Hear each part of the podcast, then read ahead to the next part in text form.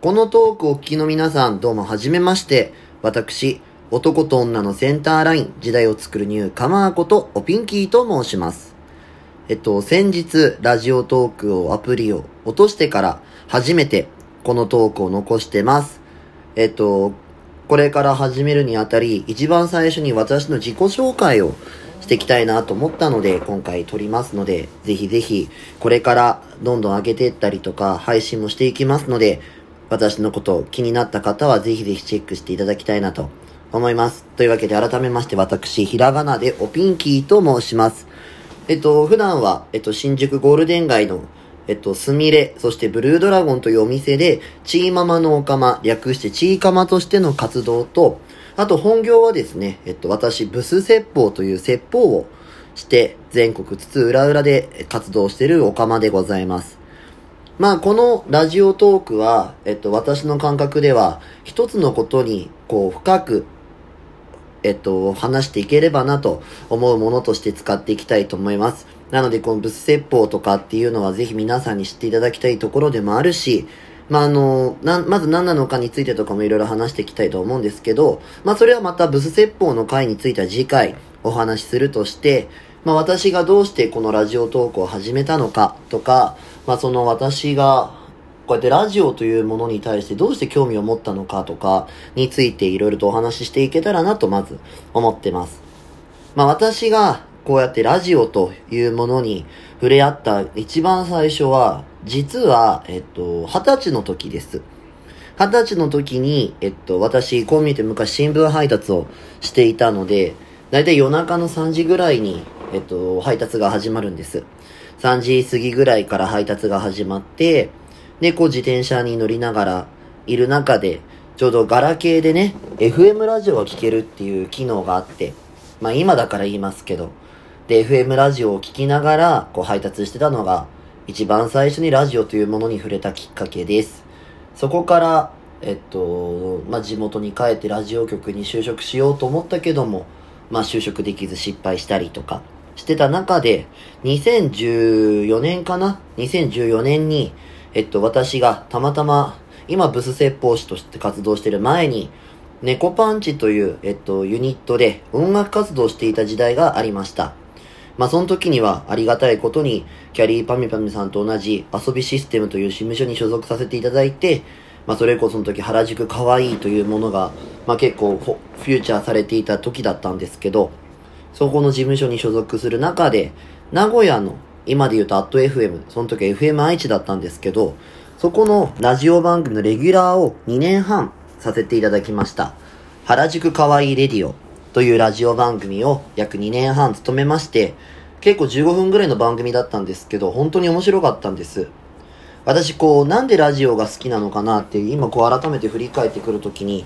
目で見るのではなく本当に耳だけで情報を入れるっていうのは実にシンプルだけどこういろんなものが入るっていうのはすごく私にとって奥深いものだなと思っていて、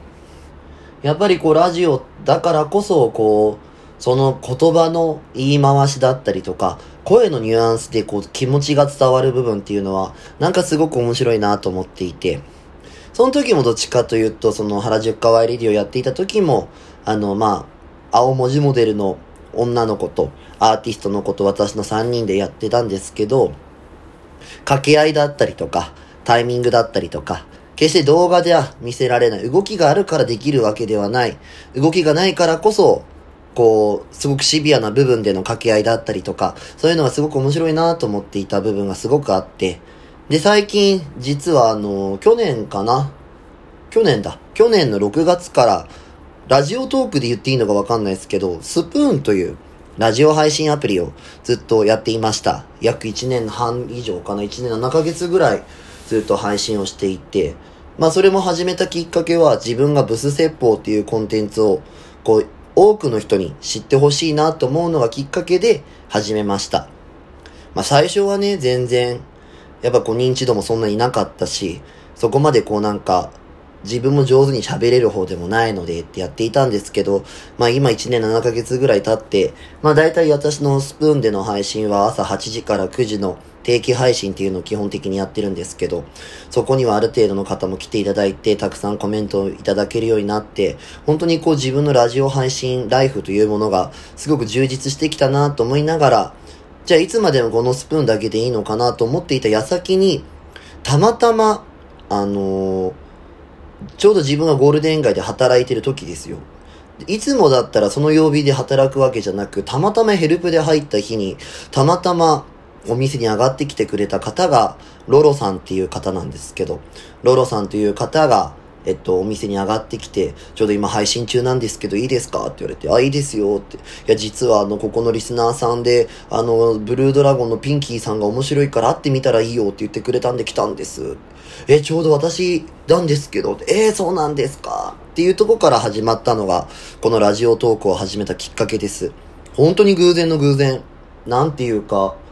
私がたまたま働いたのも偶然だし、たまたまロロさんが来たのも偶然だし、たまたまそのロロさんの生配信の時に私のお店に来たお客さんが来たっていうのも本当偶然だし、すべてが偶然が重なった結果、今私はこうやって皆さんのお耳に私の声を今ラジオトークというものを使ってお届けできるようになってます。なんかある意味縁だなぁと思いながら、ただこう自分の中でスプーンとこのラジオトークの使い分けは絶対しようと思っていて。で、さっきこう自己紹介の時もさらっと触れたんですけど、このラジオトークでお話ししたいのは、えっと、ブス説法のことっていうよりかは、一つのテーマに対して、それを深掘りしていきたいなっていう形でやっていこうって思ってます。えっと、例えばだけど、なんつうのかな、ある、例えば恋愛だったら、こういうブス、私の言うブスっていうのは素じゃない状態。要はその人のありのままの状態じゃないことを素じゃないと書いてブスって読ませるんです。要はまあ別の言葉で言うと生き方の癖みたいな話なんですけど、みんなこう何かしらのこう生き方の癖があって、それが本来の自分らしくないところをこう整える仕事をするのが私の仕事で、で、ざっくりいつも伝えてたりするところの深掘りするってなった時に、なかなかその深掘りできる時間だったり、それを配信中にやるっていうのは現実的に難しい部分でもあるので、このラジオトークのこのトークというものを使って、例えば1日1ブスというものをいつも投稿してるんですけど、それについての深掘りを話すとか、なんかそういう形でのなんかやり方がいいのかなって今模索をしてます。考えてるとこですね。まあそんな感じでやっていきたいと思うし、あとは皆さんのご質問やお便りを募集していきたいなって実は思ってます。まあ私結構このオカマですし、新宿の飲み屋に立ってる身なので、結構相談事とかはやっぱ多くてですね。やっぱそういうのをこう聞くと、あ、そういうことか、こういうことだよね、あそこそうやってなんかちょっと癖あるよね、とかっていうのがなんとなくわかるようになってきたので、逆に皆さんからのお便りを集めて、そのことを一つ一つなんかこう、お悩みに乗りながら、とかなんかお便りのそのご質問を聞きながら、このトークを使ってお答えしていけたらなと思ってるところもあります。まあこうやってね、生まれて初めてこのラジオトークのトークというものに触れているので、実際問題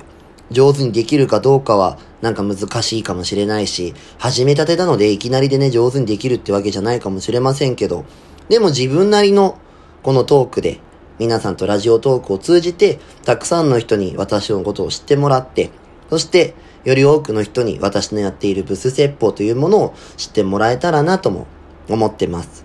ただブス説法やるオカマではなく、ピンキーがやってるブス説法、おピンキーがやってるラジオトークと思ってもらいたいなとも思うし、まあ目標としては、できればね、こうなんか、大手とは言わないですけど、より多くの人に知ってもらって、ね、できれば人気ランキング1位とかさ、それこそ運営の公認がもらえるようにとか、なんかそういうものをしていきたいなとも思ってます。まあ、ロロさんとね、こうやって関わることができたのも一つのきっかけだし、やっぱ自分の前に走ってる人がすごく大きな人っていうのはすごくありがたいものなので、その人の姿を見て追っかけていけて、できれば同じとこに立てるようになりたいなとも思ってたりもしてます。まあなんかこんな感じで私の自己紹介になりますけど、まあ例えばもっとこの私のことを奥深く知っていくとなったら、どうしてオカマになったのとか、じゃあブス説法って何なのとか、そういうこととかもいろいろ出てくると思います。そういうことについてはここで一気に喋っちゃうとなんかもったいない気がするので、一つ一つテーマを作って、それに沿った形でのトークというものをお届けしていきたいなとも思ってます。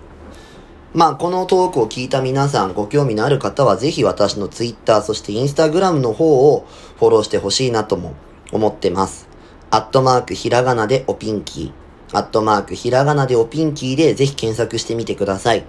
基本的に私の SNS に書いてあるのは、今日の一日一ブスという形で、こんなことをしたらブスですよ。こんな状態になっていたらブスですよというものを基本挙げています。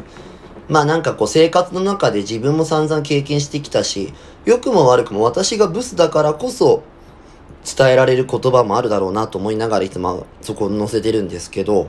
ぜひ、なんか聞いたこともない初めて触れる方は、えぜひぜひチェックしていただきたいのと、私のことを知ってるよっていう方は改めて日々の生活の中で私がお届けしている一日一物を改めて見ていただけると、あ、私もしかしてこれに近いことやってるかもとか、あ、こういうとこ意識するだけで違うなとか、あとあの人もしかして今ピンキーさんが言ってるあのブスかもしれないって気づくことがいっぱいできたらいいなとも思ってます。ぜひ、私のことを調べていただいて、アットマークひらがなでおピンキー、アットマークひらがなでおピンキーで検索していただければ、私引っかかると思いますので、ぜひぜひチェックしてみてください。